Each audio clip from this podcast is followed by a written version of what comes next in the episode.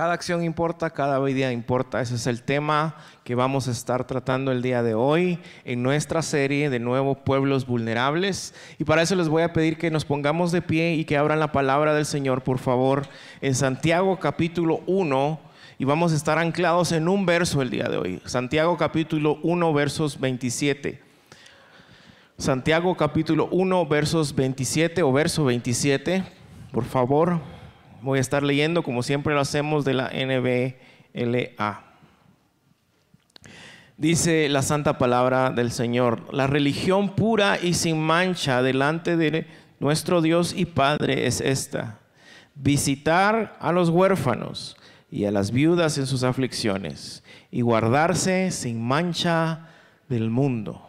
En este pasaje estaremos meditando el día de hoy y para esto también tenemos hoy una sorpresa especial, especialmente para nosotros, así que le voy a pedir a mi hermano Steven que pase adelante. Para quienes no lo conocen, Steven eh, fue, es pastor fundador de la Iglesia Reforma, estuvo con nosotros por muchos años ministrando en la Iglesia Reforma. Hace unos años se tuvo que ir a Estados Unidos con su familia y si quieren saber más de él, invítelo a un café y él les va a contar toda la historia. Pero lo tenemos de regreso y es un privilegio para mí de verdad estar aquí con él, entregarle el púlpito y que oremos juntos por la palabra y por él. Amén. Inclinemos nuestro rostro y oremos. Señor, gracias te damos hoy por el privilegio que nos das de ser sometidos, Señor, a tu palabra, de ser eh, retados por tu palabra, abrazados por tu palabra y tu verdad. Te pido, mi Dios, que esta palabra sea sembrada y de mucho fruto, Señor, en nosotros, en nuestra iglesia, Padre. Padre, usa a mi hermano Steven. Padre, dale claridad en sus pensamientos, úsalo en poder del Espíritu Santo, Señor, con el texto, con lo que Él ha estado preparando, Señor, según lo que tú has hablado en su corazón, y que podamos hoy de nuevo, Señor, eh, someternos a la autoridad de tu palabra, eh, con gozo, Señor, y para tu gloria. Es en Jesús que oramos y te damos muchas gracias. Amén y amén. Steven. Buenos días, pueden tomar su lugar. Ah, para mí me alegra un montón estar aquí esta mañana compartiendo con ustedes. Eh, como dijo Oscar, hace un, ha pasado un poco de tiempo desde la última vez que hice esto. La última vez, de hecho, fue eh, que prediqué en Reforma fue a través de Zoom durante la pandemia, desde la sala de mi casa en los Estados Unidos. Esto se siente mejor. Esto es mucho mejor. Y ya me contó Oscar que no tengo tanto tiempo, entonces quiero aprovechar para entrarle a la palabra de un solo esta mañana. Eh, un amigo pastor recién me confrontó y me retó a orar esta oración. Y mi meta es que esta mañana tú y yo la oremos también y que sus palabras surjan de lo que encontramos en la palabra de Dios. Esta es la oración. Dios, usa mi vida en cualquier manera que desees para hacer todo lo posible para cuidar al huérfano. estoy empezando por el final del sermón. Termina con, estas, con las palabras de esta súplica. Dios usa mi vida, no la de alguien más, sino mi vida, mi dinero, mi mente, mi corazón, mi energía, mi voz en cualquier manera que desees. Esto implica que lo que estamos pidiendo a Dios es que, encauce nuestra voluntad de manera que no sea lo que yo quiero, sino que mis deseos se conformen a su voluntad. Para hacer todo lo posible, no lo mínimo, ni solo lo que se requiere para lucir bien frente a otros, sino todo, incluso sacrificios personales, para cuidar al huérfano. De esto se trata la prédica de hoy. Entonces, la pregunta es, ¿por qué estamos pidiendo todas estas cosas con el propósito explícito de cuidar al huérfano. Y para encontrar la respuesta tenemos que comenzar en el lugar correcto, en el principio de esta oración, Dios. Para el cristiano, atender a los huérfanos no se trata simplemente, de responder a las necesidades urgentes de las personas vulnerables entre nosotros, aunque hay muchas. Sin embargo, nosotros actuamos en respuesta a lo que conocemos acerca de la naturaleza y el carácter de Dios. Entonces vamos a reflexionar esta mañana sobre tres creencias básicas sobre Dios y sus implicaciones en el cuidado de los huérfanos. Esta es la lista. Uno, Dios tiene cuidado de todos los que han sido creados a su imagen. dos, Dios es padre de los huérfanos. Y tres, el Evangelio es una historia de la adopción. Así que reflexionemos sobre estas creencias una por una. Primero, Dios tiene cuidado de todos los que han sido creados a su imagen. Leemos en Génesis 1, 26 y 27, texto que muchos de ustedes conocen. Y dijo Dios, hagamos al hombre a nuestra imagen, conforme a nuestra semejanza. Dios creó al hombre a imagen suya, a imagen de Dios lo creó. Varón y hembra los creó. La doctrina de la imagen de Dios, dicho de manera sencilla, es que todo ser humano, hombre o mujer, ha sido hecho de una manera única, que es distinta a la manera en que Dios hizo el resto de la creación. Los seres humanos, a diferencia de los animales, las plantas, las rocas o las estrellas, han sido hechas a semejanza de Dios. Y esa diferencia es lo que nos hace infinitamente valiosos para Dios. Ahora bien, este valor no implica que seamos que somos perfectos o libres del pecado. Es en Génesis 3 donde vemos que el pecado entró al mundo, nos rebelamos contra Dios y en realidad actuamos en contra del diseño que Dios hizo. En vez de reflejar su imagen como la luna refleja el sol, nos rebelamos contra Dios y decimos, no, yo quiero ser el sol. Yo quiero que todos los planetas giren a mí alrededor. Somos pecadores rebeldes. Sin embargo, eso no cambia el que Dios nos creó de, cierta manera, es decir, a su propia imagen. Y esa semejanza nos hace infinitamente más valiosos para Dios. ¿Qué mejor ejemplo necesitamos para ver el amor especial de Dios por la humanidad? Él nos hizo como Él. Somos personas que podemos experimentar emociones, pensamientos, podemos alegrarnos, podemos relacionarnos a Él, disfrutar su presencia. Ahora permíteme decirte porque esto es importante. Con frecuencia, cuando se trata de los vulnerables y su valor, particularmente pienso ahora en los niños no nacidos, a veces, decimos cosas como, bueno, ¿quién sabe?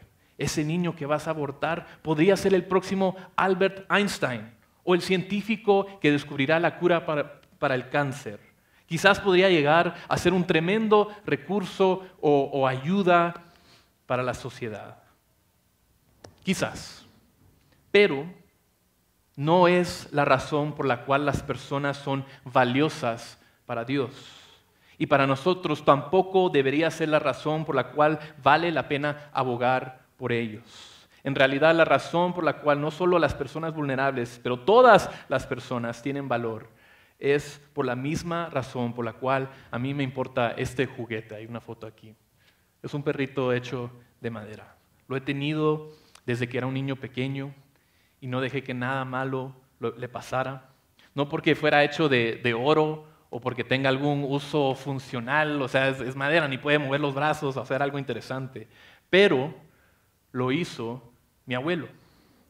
Él cortó la madera, la lijó, la pegó y la pintó y me lo regaló a mí, su nieto. Para mí su valor no está en sí mismo, sino en quien lo creó.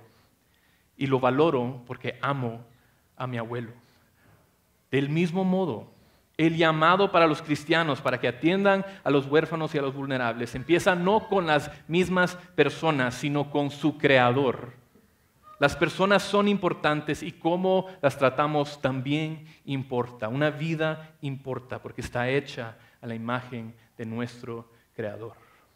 Un mundo lleno de personas esclavizadas por el pecado, que se aman a sí mismas más que a Dios o a otros, considerarán a las personas y medirán, su, valor según lo que pueden tomar o recibir de ellas. Así sucede con la trata o tráfico de personas y la esclavitud.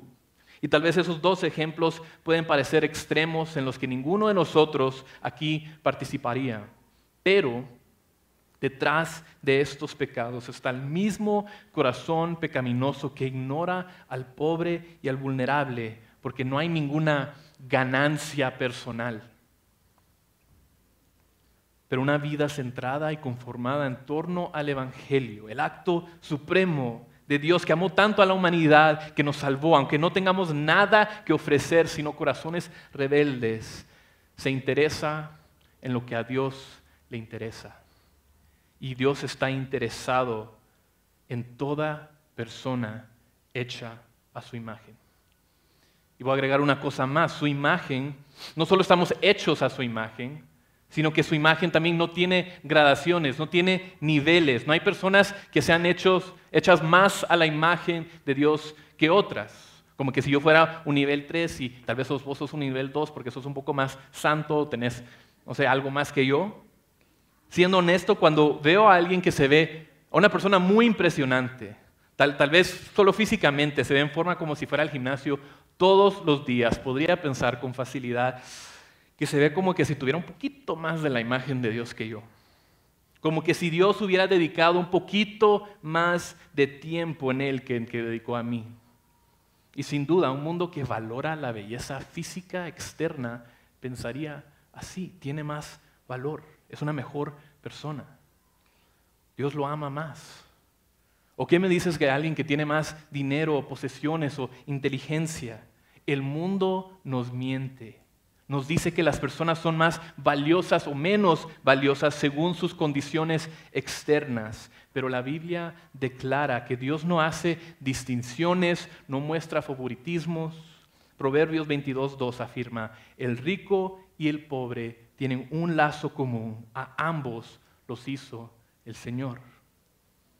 Y porque Dios no nos ha creado con diferentes niveles de valor, esto implica que aquellos a quienes la sociedad considera de menos valor, la iglesia debería considerarlos como infinitamente valiosos porque están hechos a la imagen de Dios infinito. Vamos a ir al punto 2 aquí, pero, pero quizás cuando comencé con el punto 1 me escuchaste decir imagen de Dios y pensaste, sí, esto ya lo sé. Imago de creados a la imagen de Dios, totalmente, tenemos valor, totalmente de acuerdo. Sin embargo, no quiero que ignores esto pases por alto solo porque tienes una correcta teología. Es completamente posible que afirmemos la doctrina de la imagen de Dios en la teoría, pero la neguemos en la práctica. Déjame decirte cómo puede ocurrir esto. Vienes a reforma, dices, wow, qué bonita iglesia, me encanta la gente, me gustaría ser un miembro de esta comunidad.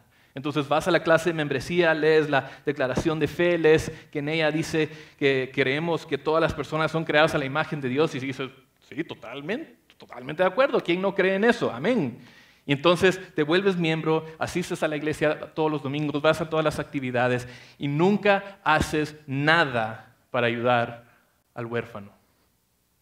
Estás más o menos al tanto del problema, pero no es tu problema. Dejas que otros sean los que se preocupen por eso y sigues así y disfrutas de la vida cristiana y actividades cristianas mirando hacia otro lado. Eso describe la situación de algunos de nosotros en este lugar. Es completamente posible tener la teología correcta, estar al tanto de la crisis de los huérfanos, no solo aquí, sino en el resto del mundo. Y aún así, resistirse al llamado de Dios a toda la iglesia de atender a los huérfanos. Sin embargo, tenemos que empezar aquí, con la imagen de Dios. Mi oración es que Reforma sea una iglesia a la que le importe poner en práctica lo que cree y que no se quede solo en el papel. Hay algo en tu vida que lo demuestre. Resumiendo, nosotros tenemos cuidado de los huérfanos porque Dios tiene cuidado de ellos, porque han sido creados a su imagen. La segunda creencia es esta, Dios es Padre de los huérfanos. Cuando afirmamos que Dios tiene cuidado de los huérfanos, debería estar claro que esta no es una implicación indirecta del cuidado de Dios por la humanidad. Lo que quiero decir es que no es que estemos afirmando que Dios ama a todo el mundo. Y por eso podríamos asumir que probablemente deberíamos atender a los huérfanos también. El amor de Dios por los huérfanos no es indirecto. Es claro y directo en la Biblia. En el Salmo 68.5 es llamado Padre de los huérfanos. Dios de manera explícita, directa y enérgica da a conocer su amor por los huérfanos. En realidad la Biblia nos da tres grupos de personas por las cuales Dios tiene cuidado de una manera especial. Los huérfanos, las viudas y los desamparados. El Salmo 68, 5 y 6 declara esto. Padre de los huérfanos y defensor de las viudas es Dios en su santa morada. Dios prepara un hogar para los solitarios. Dios cuida al huérfano, protege a las viudas y le da un hogar a los que están desamparados. Él los nombra, es directo sobre su interés particular por ellos porque son vulnerables y más propensos a experimentar abuso e injusticia en este mundo caído. ¿Qué significa esto para los huérfanos? Pues bien, la Biblia describe los problemas o vulnerabilidades de los huérfanos con toda claridad. Veamos unos pocos ejemplos del Antiguo Testamento. No puedo leer todos los pasajes, pero vamos a ver unos puntos aquí. Los huérfanos son más vulnerables a ser secuestrados y vendidos por la trata de personas. Job 24, 9. Los huérfanos son más vulnerables a ser víctimas del abuso y de la injusticia. Isaías 10, 1 al 2. Los huérfanos son más vulnerables a ser asesinados, Salmo 94, 6. Los huérfanos son más vulnerables a perder sus hogares y ser forzados a mendigar, Salmo 109, 9 y 10. Hay muchos más versículos a los cuales podríamos referirnos, pero la cuestión es que los problemas que los huérfanos enfrentaron en el Antiguo Testamento son los mismos que continúan enfrentando hoy. Su vulnerabilidad los hace susceptibles. La Biblia los describe como presa para los malhechores. Y quizás estás pensando, ok, pero bueno, francamente, no solo son los huérfanos o las viudas o los desamparados en todo caso que experimentan este tipo de sufrimiento. Cualquiera puede ser víctima de abuso, muerte, trata de personas, ¿verdad? Y, y sí, es cierto que estas cosas terribles pueden sucederle a cualquiera. Pero la razón por la cual Dios sale en su defensa tan enérgicamente es porque si caen, no hay nadie que los sostenga y los ayude a levantarse de nuevo. Si caen, caen. No hay nadie quien escuche sus lamentos o que bese sus heridas o que enjugue sus lágrimas. Nadie, solo Dios. Por eso, en el Antiguo Testamento Dios se revela a sí mismo como el protector de los huérfanos. Dios escucha sus lamentos, Éxodo 22. Él los defiende, Deuteronomio 10, 18. Él los escucha y traerá justicia a sus opresores. Esto describe el carácter de Dios y su carácter debe inspirar nuestro estilo de vida. Lo que a Él le importa debería importarnos también. Y estas cosas deberían determinar cómo vivimos nuestras vidas. Pon atención a estos mandamientos del Antiguo Testamento. Defiendan al débil y al huérfano, hagan justicia al afligido y al menesteroso, rescaten al débil y al necesitado, líbrenlos de la mano de los impíos. Aprendan a hacer el bien, busquen la justicia, reprendan al opresor, defiendan al huérfano, aboguen por la viuda, a la viuda y, al huérfano no afligirán. Detengámonos aquí por un momento. Eh, ¿No les resulta un poco extraño que los autores tengan o sientan la necesidad de decir esto? Pareciera un poco obvio que no deberíamos hacerlo, ¿verdad? Es casi como si encontráramos un mandamiento que nos ordenara a, no golpearle a un bebé o hacer tropezar a la abuela. O sea, ¿quién, ¿quién lo haría? Nadie estaba pensando en hacer eso.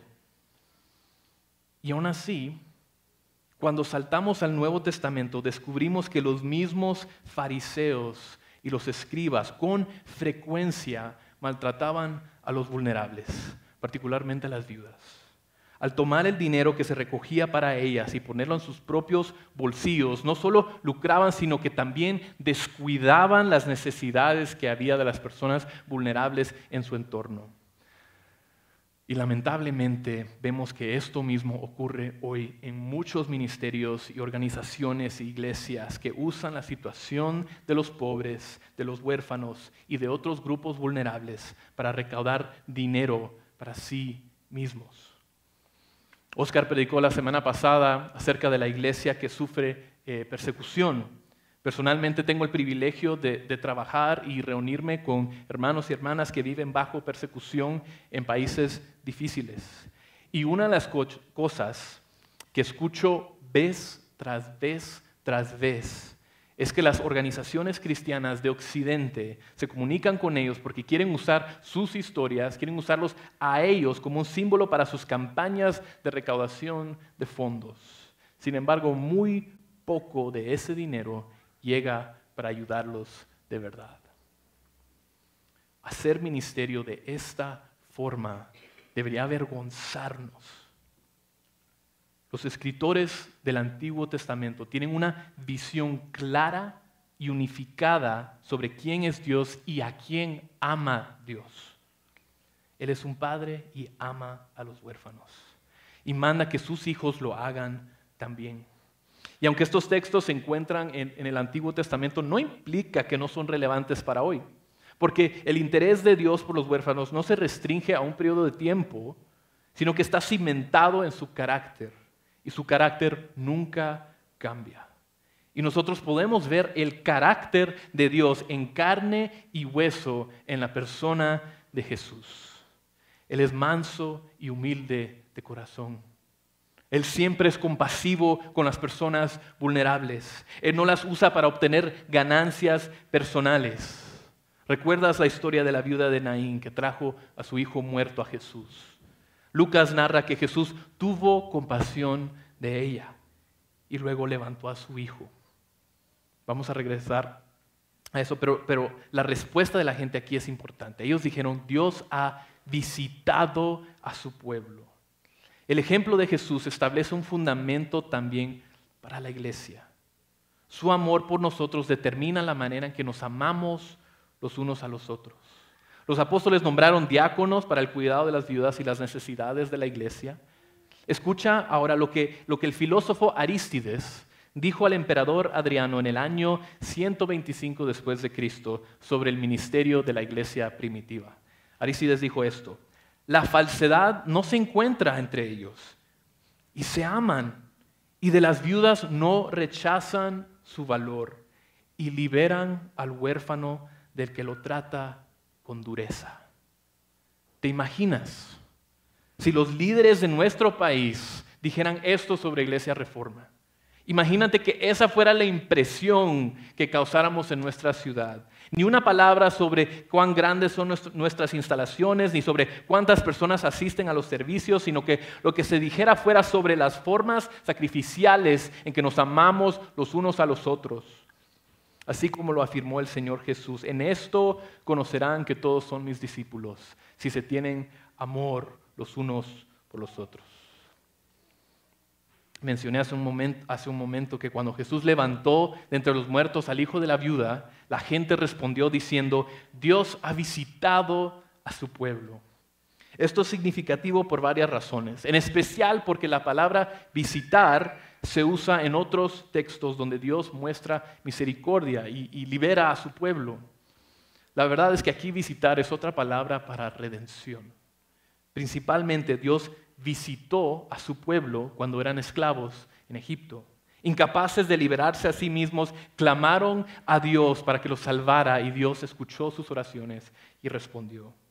Entonces, cuando vemos en el Nuevo Testamento y leemos la exhortación de Santiago, tenemos una visión más amplia de lo que está pasando aquí. Esto es lo que declara Santiago. La religión pura y sin mancha delante de nuestro Dios y Padre es esta. Visitar a los huérfanos y a las viudas en sus aflicciones. La elección de las palabras aquí no podría ser más poderoso. La verdadera religión, tu crecimiento espiritual, la autenticidad de tu fe está marcada y medida según el grado en que ayudas a los débiles. Toma un minuto, preséntate delante de Dios y pregúntate, ¿esta definición de verdadera religión se cumple en mi vida? ¿Pueden las personas ver en mí el carácter de Dios? ¿Serían capaces de deducir de mis acciones que Dios es Padre de los huérfanos? Esta es nuestra preocupación hoy. Así que la segunda creencia es que Dios es padre de los huérfanos. La Biblia lo deja claro. Y la tercera creencia es, esta. El Evangelio es una historia de la adopción. Es cierto que los cristianos cuidan de los huérfanos por quién es Dios, por, por su carácter, pero también es por lo que Dios ha hecho por nosotros. Fuimos redimidos, justificados, reconciliados, perdonados. Amén. Pero también fuimos adoptados. El apóstol Pablo usa la palabra adopción en Efesios, Gálatas y Romanos. Y el concepto se enseña en todas partes de la Biblia, pero en pocas palabras podemos describir la doctrina así. Dios no escogió salvarte y luego dejarte solo. Su salvación es tal que incluye ser traído, recibido a su familia. Él no solo te quitó la condenación, te dio un padre y una familia a la cual pertenecer. Dios decidió hacer eso, ese es su plan A. El problema del pecado no es solo que somos rebeldes y desobedientes, el problema también es que no somos de nadie. No le pertenecemos a nadie, somos huérfanos, estamos separados de la familia a la que se supone que deberíamos pertenecer. Y cada persona en esta vida tiene la sensación de querer pertenecer a algún lugar, a un grupo de personas. Es por eso que algunas personas se unen a, clubes o deportes de equipo o incluso pandillas o sectas o otras religiones. Todos estamos tratando de encontrar nuestra gente. Mi hijo Joaquín tiene tres años y nadie le enseñó esto. Pero cuando estamos toda la familia en la cama o en la sala o en algún lugar, él agarra mi mano y agarra la mano de su mamá y dice, familia, familia. Él ya lo sabe. La belleza del Evangelio es que Dios no solo cambia nuestro estado de condenados a salvos, nos cambia de huérfanos a hijos e hijas. Él se da a sí mismo y nos da a su pueblo, a su familia. Tenemos hermanos y hermanas, están aquí en esta bodega. Entonces, nosotros, la iglesia, los cristianos, cuidamos a los huérfanos porque éramos huérfanos pero gracias a nuestro Padre ya no lo somos. Primera Juan 3.1 dice, miren cuán gran amor nos ha otorgado el Padre, que seamos llamados hijos de Dios. Y eso somos. Entonces, todos los domingos nos reunimos. Y si has estado aquí por un tiempo, ya sabes que usualmente antes del servicio tenemos una oración corporativa. Nos ponemos de pie y oramos con un grupo de personas y, oramos juntos como iglesia. Y quiero hacer esto ahora, pero aunque sea una oración corporativa, no quiero que pienses en lo que escuchaste hoy, en estas tres creencias. Y no quiero que ahora lo ores por la iglesia en general, o por alguien más en esta iglesia, sino que quiero que hoy ores por tu vida específicamente. Entonces, ¿por qué no nos ponemos de pie? Y ahí puedes orar con, tu pareja, con tu familia, con el que tengas a la par. Y oremos esta oración. Dios, usa mi vida en cualquier manera que desees para hacer todo lo posible para cuidar al huérfano. Tomemos unos minutos para orar.